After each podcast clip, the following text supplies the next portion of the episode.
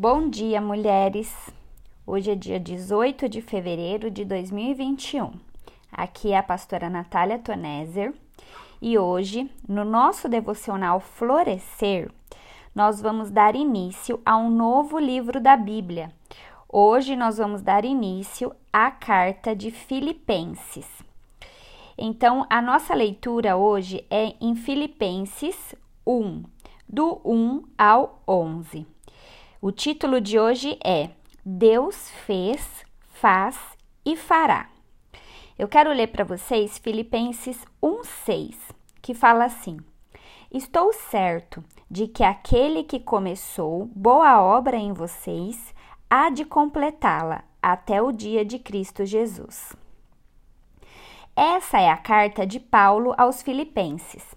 Ela foi escrita aos cristãos da colônia romana de Filipos Paulo escreveu essa carta da prisão e o tema principal é o encorajamento. Geralmente, as cartas de Paulo começam com uma ação de graças e oração.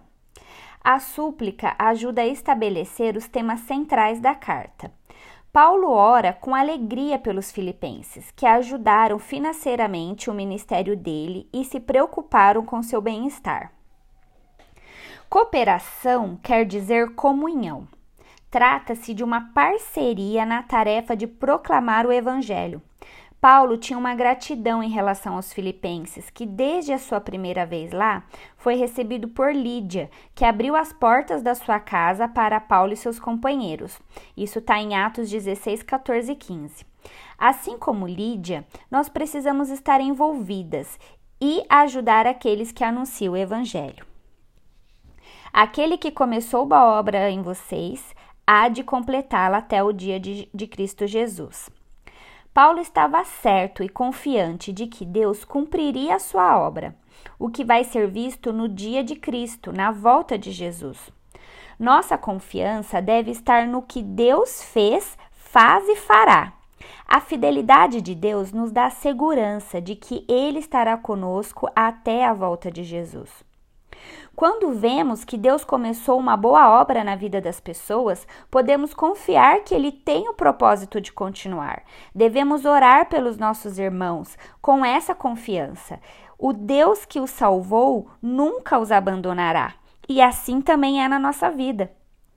Que o amor de vocês aumente mais e mais em conhecimento e toda percepção. Filipenses 1:9.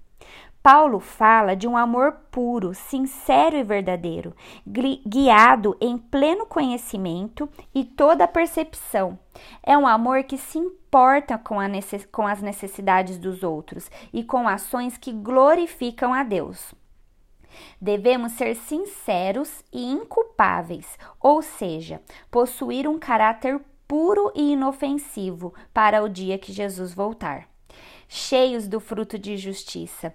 Esse fruto não vem de nós mesmos, mas por meio de Cristo Jesus. Somente nele somos justos para a glória e louvor de Deus. Aleluia.